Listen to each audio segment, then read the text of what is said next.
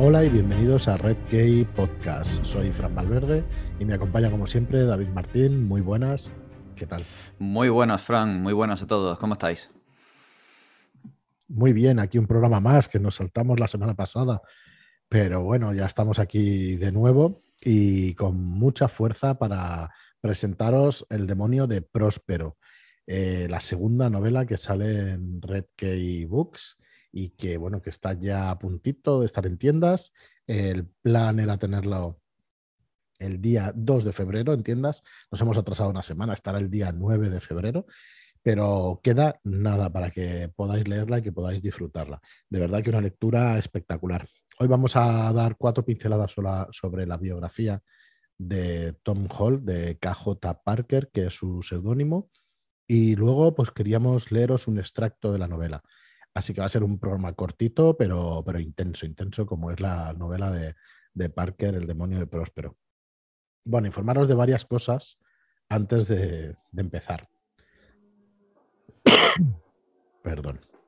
La primera es que vamos a tener una semana de preventa express en nuestra web, ¿vale? El que quiera directamente comprarnos la novela va a tener desde el 28 de enero hasta el 4 de febrero y va a tener el transporte gratuito y un euro de descuento va a ser a 13,95 en lugar de 14,95, porque entre el transporte y, el papel, pues la verdad es que no, no tenemos mucho espacio para haceros más descuento, ¿no? Pero sobre todo es por la comodidad de si queréis recibirla en vuestra casa, nos escucháis, si queréis eh, pues echarnos una mano, pues lo podéis hacer a través de esta preventa. Esta semana empieza el viernes 28 de enero y acaba el viernes que viene, 4 de febrero los que nos compren en las tiendas, por supuesto que nos echan una mano también, incluso, incluso más, bueno, eh, de las dos maneras, la verdad es que nos ayudáis muchísimo. Así que bueno, muchas, muchas ganas de tenerla entre nuestras manos. La tenemos ya, la novela nos llega de imprenta esta semana, así que el mismo 28 de enero y el viernes que viene, en cuanto nos llegue, pues os la haremos llegar a, a vuestros hogares. Y deciros eso, que está muy próxima la llegada también a librerías. El día 9 de febrero llegarán los dos, La historia triste de un hombre justo y El demonio de Próspero. Los dos libros. ¿Y qué más? Recordaros un par de cosas más. La primera es que tenemos un grupo de Telegram donde ya somos prácticamente 150, creo que éramos 147, una cosa así, sí. Por ahí anda, sí. Y bueno, y poquito a poquito pues se va sumando más gente a, estos eh, pues aficionados a la fantasía, a la ciencia ficción y al terror. Y bueno, que la verdad es que es un grupo activo que tiene mensajes, pero, pero bueno, con muy buen rollo y, y, muy bien. La verdad es que muy contentos de teneros ahí en el, en el grupo y de ir comentando pues novedades y cositas así. Eh, creo que hay novedades sobre los anillos de poder, ¿no? De, de la adaptación de, del Señor de los Anillos y seguro que tenemos debate seguro. Sí, sí, hay unas noticias que están trayendo, creo que ha sido Ismael, de las últimas noticias que están saliendo sobre la próxima serie de Amazon, eh, que se podrá ver en Amazon Prime, sobre los anillos de poder, la segunda edad y todo esto. Entonces, eh, hay quien parece que le gusta, hay quien no, entonces bueno, siempre hay debate y, siempre de forma muy educada y una buena charla. Sí, sí, la verdad es que eso es eh, seña de la casa, ¿no? Seña de identidad del Telegram. La verdad es que se debate y se debate con un tono estupendo y, muy bien, muy a gusto se está allí. Y bueno, por último también eh, deciros que nuestra segunda sesión del Club de Lectura, nuestro segundo libro, lo vamos a comentar, o se va a hacer la segunda sesión del Club de Lectura, este sábado 29 de enero sobre las diez y media, si te parece, David. No sé si a las diez, diez y media me parece una hora decente para ser un sábado. Así se habrá desayunado ya. El que quiera repetir ese segundo desayuno, como los hobbits, pues estará en disposición de hacerlo. Y que os invitamos a todas y todos a pasaros a comentar la estación de Calle Perdido de China Mayville. Eh, estaremos comentándolo pues de diez y media pues hasta la hora que, estemos. Pondremos el link en el canal de Telegram para que podáis acceder. Y nada, encantados de teneros al máximo de personas posible, pues debatiendo también sobre ese libro, ¿no? Que nos comentéis qué os ha parecido y eso sí, eh, ¿cómo se dice en términos modernos? Full de spoilers, ¿no? A tope, a tope, hasta arriba. sí, sí, sí, no vamos a tener piedad. No, no, ninguna. Igual hacemos 5 o 10 minutitos sin spoilers al principio para que quien quiera nos pueda ver y luego ya pues eh, a tope de spoilers porque bueno, es lo que toca, ¿no? Con un club de lectura que podamos comentar abiertamente lo que nos ha parecido el libro y, todas las características. Así que bueno, eso, eso eran las cuatro cosas que os queríamos decir. Que habrá una preventa del Demonio de Próspero muy rápida esta semana, del 28 al 4 de febrero, del 28 de enero al 4 de febrero, que llega a librerías La historia triste de un hombre justo y el Demonio de Próspero el día 9 de febrero que tenemos un grupo de Telegram donde si nos buscáis por Red Key Podcast lo encontráis enseguida y que este sábado tenemos el club de lectura. Eh, lo haremos también en, directo, o sea, estaremos en, la reunión en Zoom, pero también lo emitiremos en directo a través de, YouTube, ¿vale? En nuestro canal de YouTube. Así que, bueno, ya os, eh, iremos dejando los links.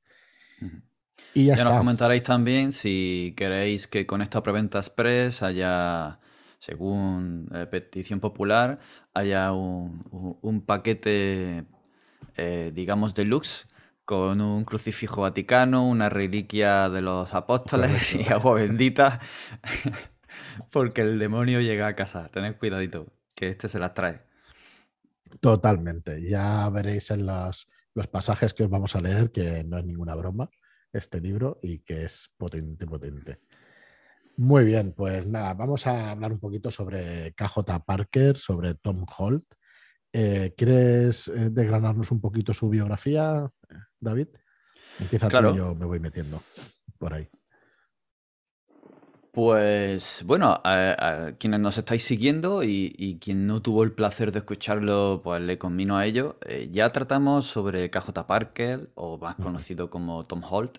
Uno es su seudónimo y el otro es su nombre real. Eh, lo estuvimos hablando con Leticia de Fantástica Ficción.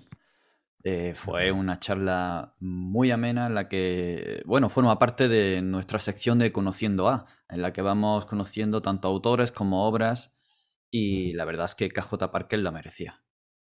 Porque ha sido un autor prolífico, ha escrito de una manera en la que, bueno, sus obras no dan puntadas sin hilo, tiene una forma de expresarse muy precisa, parece que todo está en el sitio adecuado y justo con lo que quiere decir. Y bueno, eh, si queréis saber más sobre él, podéis ir a ese podcast. No recuerdo ahora el número, era el 20... Creo que era el 23 o 20 y algo. Ahora, si no, lo, enlazaremos en, la caja de información. Y bueno, por dar un repaso y recordar ¿Quién es KJ Parker o Tom Holt? Bueno, pues sabe que nació en Londres, que su verdadero nombre y completo es Thomas Charles Louis Holt. No entraban más nombres en el DNI de inglés, entonces lo dejaron ahí sus padres por lo visto. bueno, se quedó con Tom Holt. Es el hijo de la novelista Hazel Holt, y fue educado en el Westminster School, en el Wadham College en Oxford y en eh, la Universidad de, Derecho allí en Londres. Ha trabajado pues, lo primero en, Derecho, luego en Periodismo, también ha estado relacionado con la numismática y ahora eh, dice, según él, escribe y fabrica cosas con madera y metal. bueno, se conoce que está casado y vive en el sur de Inglaterra está en una zona de, campo y como nota autobiográfica dice que, bueno, que se crió en la zona rural de Vermont con un estilo de vida que influyó en todo su trabajo posterior. Dentro de, su obra genial eh, podemos leer en la editorial Little Brown, que ha publicado muchos de los relatos de Parker, eh, cómo lo define. Y es muy curioso y yo creo que eh, está muy cerca de, ese humor, de esa forma de expresarse que tiene KJ Parker y Tom Holt. Dice que nació en Londres en 1961. En Oxford estudió billar con barra, agricultura griega antigua y el cuidado y alimentación de pequeños y temperamentales motores de motocicletas japonesas. Estos intereses lo llevaron, quizá inevitablemente, a calificar como abogado y emigrar a Somerset, donde se especializó en muerte e, impuestos durante siete años antes de irse directamente a 1995. Vive en Char, Somerset, con su esposa e hija. Es súper peculiar. Este hombre es una maravilla, es una maravilla. Es una, de hecho, su, obra menos fantástica, su obra de no ficción, eh, pues es eh, su mayor característica es eso, la ironía que destila, ¿no? Y, y está, yo supongo que se parecerá mucho al señor este de Mundo Disco, que me van a crucificar cuando diga señor este de Mundo Disco. El señor de Mundo Disco.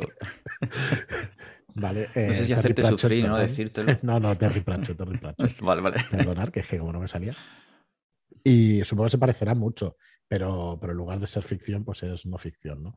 Y sobre todo, pues eso, mucha ironía y, un doble, triple y cuádruple sentido en, en, muchas de las cosas que dice. Algunas otras quizás no, quizás nosotros le busquemos el doble sentido, pero que él es muy directo, como cuando escribe su biografía, y también en nuestra página le pedimos unas palabras para la biografía suya y nos dijo que, bueno, que después de una carrera ignominiosa como abogado, y siempre me acordaré de esa palabra, que la digo de memoria, dice que ahora pues quería hacer dos y en, un, en el campo, ¿no? En, aquí en Somerset, donde, donde dice.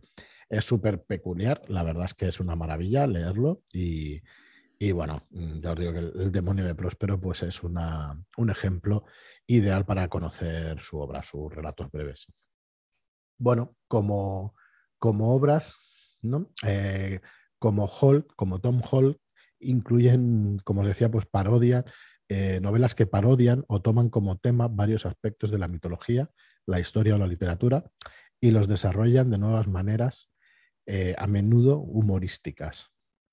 Lo que decía que yo creo que se, parece, que se parecerá mucho a Terry Pratchett. También ha producido una serie de novelas históricas heterosexuales escritas como Thomas Holt y novelas de fantasía escritas como KJ Parker, que tienen menos. Este hombre tiene un montonazo de, de, libros escritos, más de 50 libros escritos, como Tom Holt y como Parker, pues también. Eh, como os decía, bueno, pues eh, las novelas históricas como Thomas Holt y, con Steve Nallon colaboró para, con Holt también para escribir Yo Margaret, una, una autobiografía satírica de Margaret Thatcher, publicada en 1989 que por lo que me dicen, por lo que dicen en los mentideros, parece que Margaret Thatcher no, no era una buena figura, ¿no? Como para reírse de ella ni para hacer una obra satírica. Parece que tenía la, Dama de Hierro. Yo es que era pequeño, no me acuerdo muy bien. Sabía de la fama un poco, pero tampoco no estaba muy, muy atento a esas cosas, ¿no? Sí, no, era, la política no era uno de los intereses por aquella época. Pero de armas tomar, así que atreverse a hacer una, una biografía satírica o una autobiografía satírica tiene su mérito. Bueno, eh, eh, mm, es un autor premiado, es muy prolífico y efectivamente de pluma inteligente. Como, como, estábamos diciendo, pues lo repasamos también bastante con Leticia, con Leticia Lara, y bueno, ya os dejaremos en las notas del programa, pues el programa que fue. Y nada, si quieres, eh, por ir acabando, vamos a hacer alguna de sus citas. Eh, digo yo uno si quieres, una si quieres y luego tú la siguiente, David. Y unas pequeñas notas del demonio de Próspero antes de que pues narremos algo de la novela para que más o menos os hagáis una, idea del tono y de cómo escribe este hombre. Y dice así la primera de las, de las citas. Decir mentiras es un poco como alicatar baños. Si no sabes cómo hacerlo correctamente, es mejor no intentarlo. The Falling Sideways. Y es cierta, esta cita la comentaba fuera de micro con David porque es cierta. No sé si habéis probado alguna vez alicatar un cuarto de baño. Y uno parece que es una cosa muy fácil hacer el, el cemento cola, que va con las, con las racholas, la llamamos aquí en, Cataluña, con los azulejos. Y parece que es muy fácil y eso, pero luego te pones a hacerlo y dices, mm, me parece que, hay que saber un poquito de, esto, ¿no? Pues las mentiras son exactamente igual según, según Holt. Así que muy bien, muy bien. Esta cita muy buena. Es muy curioso cómo se lleva algo tan eh, aparentemente trascendente como puede ser una mentira Mm. Y, te hace ahí una comparación con algo tan, tan mundano como alicatar un cuarto de baño, ¿no? que es, es muy, muy característico y al mismo tiempo evocador, ¿no? A, todo, como tú dices, a todo aquel que ha intentado alicatar un cuarto de baño sabe perfectamente de lo que lo difícil que puede llegar. si, te dedicas a eso es más fácil, ¿eh? Que no me venga ahora ningún palete diciendo que es muy fácil. Ya, ya, ya lo sé, cuando trabajas yo también lo conseguí. Pero cuando hacía de peón intenté una vez que hicimos un, no me acuerdo, pues creo que fue una especie de piscina, pero había un como el cuarto de las máquinas y había que alicatarlo y lo probé y digo, uff, qué desastre, pero qué desastre. Me dejaban y tal, pero fue un desastre terrible. Así que, bueno, es complicado, es complicado. Pues hacer mentiras es, es parecido. Mm. Pues vamos con la segunda, David. Y dice así, esta es una cita de él, dicha seguramente en alguna entrevista o, en alguno de sus textos que no son literaria. Una breve nota sobre la leyenda de la caja de Pandora. ¿Alguna vez te has preguntado por qué los dioses reunieron todos esos torrentes y el sufrimiento del hombre poniendo la esperanza en el fondo? Esto responde porque en determinadas circunstancias la esperanza puede ser el peor tormento de todos. Ahí es nada. Pues sí, aquí indicamos el tono, este Grim Dark. Es un tono oscurito, oscurito el que utiliza siempre en sus novelas. Sí, además, eh, una línea de pensamiento que, va más allá y tiene un par de lecturas. Porque al final, mientras tienes esperanza, puedes mantenerte aguantando y soportando cualquier penuria y cualquier daño porque tienes esa esperanza. Y el hecho de que la tengas es lo que te hace eh, pasar por todo ese tormento. Entonces, esa reflexión sobre si la esperanza al final no es el peor tormento. Sí, sí, sí, la verdad es que es ácido como el solo. Y bueno, vamos con, la última. Y nos dice, dice así, no hay nada malo en la reencarnación per se. Es básicamente un muy buen sistema, rentable y ecológico. De Tom Hall del libro Rumi. Rami. Eh, bueno, pues ya lo veis. Es un buen sistema, rentable y ecológico el de la reencarnación, efectivamente. No hay que multiplicarse infinitamente, sino que hay que, irse reencarnando. Así que bueno, aquí tenéis tres citas que yo creo que, dicen mucho de su manera de escribir. Y bueno, y el demonio, vamos a ir con el demonio de Próspero. Eh, hay una, una, reseña del New York Times que creo que es, eh, la verdad es que estas frases para vender libros a veces son desafortunadas, ¿no? Pero esta me parece muy acertada y, dice así, dice que, que, el demonio de Próspero es como si Deadpool se hubiera metido en el cuerpo del brujo Gerald. Deadpool, una persona sin moral, amoral por completo, ¿no? Para el que conozca este personaje de, los cómics Marvel, y efectiva, y gamberro, y bueno, y sin vergüenza, y todo lo que podáis decirle, pues os quedáis cortos comparado con lo que es Deadpool, pues efectivamente es como si se hubiera metido en el cuerpo del brujo Gerald por los poderes que llega a tener este hombre, ¿no? Entonces, eh, la verdad es que es una mezcla bastante, bastante Mm, clara de lo que es eh, de lo que es este exorcista que nos encontramos en esta novela. De la cual, disculpadme si me equivoco, eh, pero no se llega a decir nunca el nombre. Se, oye el, nombre del, de, Próspero, que es un sabio, se, dice el nombre del príncipe, eh, pero no se llega a decir el nombre del protagonista, de este exorcista. Y mm. bueno, es una peculiar, como decía, una peculiar manera de definirlo, esto de Deadpool. Eh, es terriblemente acertada, como os digo. Y bueno, KJ Parker nos invita en esta novela corta a dialogar con el demonio, a pensar sobre el bien y el mal, sobre qué es moral o amoral. Es una novela que destila ironía con varios niveles de lectura que deleitará al lector más exigente. Esto es lo que hemos puesto en la contraportada. Y bueno, un poquito más que ahora os leo y realmente es, así. Nos dice la contraportada también, los puede oler, sentir. Cuando un demonio está cerca, no se escapa nunca. Y si para expulsarlo del cuerpo que ha poseído tiene que sacrificar al huésped, bueno, eso no es un problema. Este es el protagonista narrador del demonio de Próspero, un exorcista tremendamente eficaz y sin demasiados escrúpulos, por no decir ninguno. Y sí, Próspero de Chanz es un filósofo, científico, artista, el hombre más sabio de todos los tiempos y se ha propuesto educar al recién nacido príncipe para que sea el mejor gobernante de la historia. Es una lástima que esté poseído por un demonio. Parker nos invita con esta novela corta, bueno, repito, otra vez, pues eso, eh, realmente nos invita a hablar con el demonio, entonces, ostras, es súper curioso. Ahora veréis cuando, cuando leamos una parte de la novela que realmente se te ponen los pelos de punta porque habla con los demonios. Eh, es como un diálogo interior que tiene con ellos, ¿no? Eh, como, si, como si fuera el profesor Xavier, ¿no? Y hablara en, la cabeza de los demonios de ese poseído. Y, bueno, es espectacular. No tiene ni un minuto de. No les dedica ni un minuto de tiempo a ninguno, o sea, no les da cuartel ni tregua.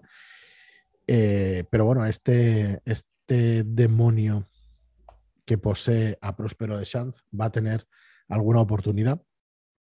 Y la novela va a ir de eso, ¿no? De cómo, de cómo este protagonista pues, va a hablar con él y, bueno, y a través de ese diálogo nos va a hacer pensar en muchas más cosas de las que de las que suponemos. Así que, bueno, os invitamos a conocer esta obra. Es un libro muy cortito, de 100 páginas, que se lee en un par de sentadas, pero que es un placer.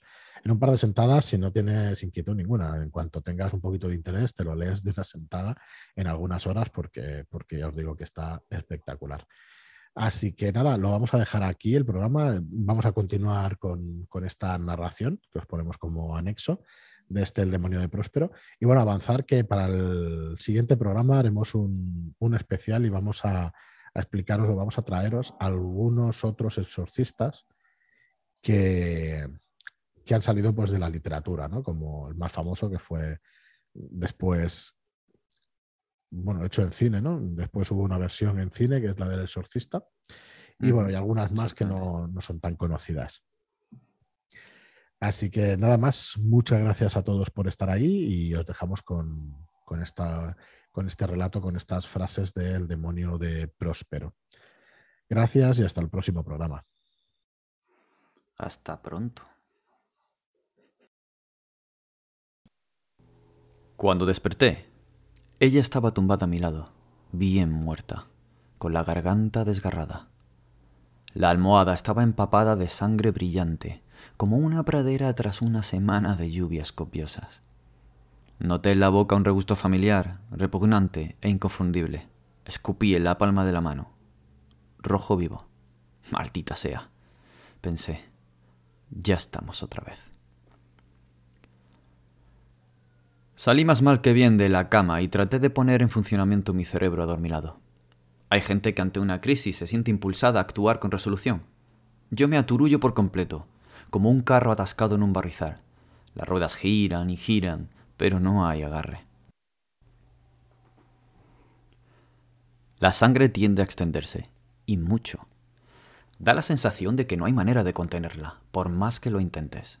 Así que seguí el ejemplo del primer emperador y construí una enorme muralla circular a base de tejidos, sábanas, cortinas, tapices de las paredes, todas mis camisas salvo la que llevaba puesta, que desde luego también estaba echada a perder por completo.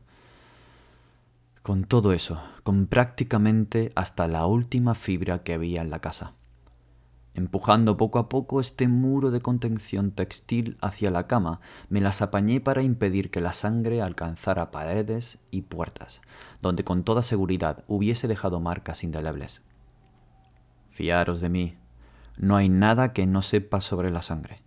Cada vez que una sábana o cortina se empapaba del todo, la envolvía en otra tela y la reubicaba en la parte superior del muro. El cadáver propiamente acabó en lo más alto, como una baliza en el pico de una montaña.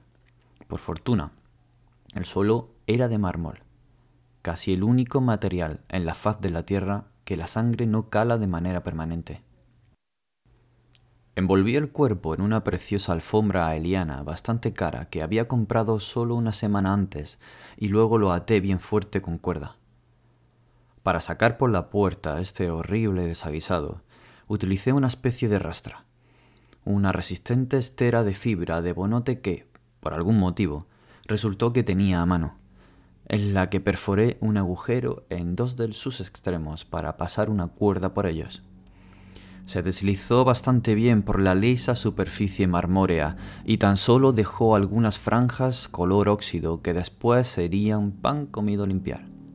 Salí por la puerta lateral y luego ya tan solo fue cuestión de subir el repugnante fardo de maltrechos tejidos y la alfombra enrollada en mi elegante berlina de 800 florines. Bien empleado me está por darme caprichos así. Gano un dineral, pero siempre estoy pelado. Queda para enganchar el caballo y ponernos en camino. Hay una cantera agotada a unos tres kilómetros de donde yo vivía a la sazón. Paredes cortadas a pico, profunda y con el fondo cubierto de brezos, mimbres y desperdicios. Desenganché el caballo de las varas, arrimé el hombro a una de las ruedas traseras y envié mi preciosa y cara berlina dando tumbos pendiente abajo. Desapareció entre la maraña cual piedra hundiéndose en un estanque. Asunto liquidado. Mientras volvía a casa a lomos del caballo, me miré las manos y pensé, esto ya es un poco excesivo. Si no puedes fiarte de tus propias manos, ¿en qué puedes fiarte?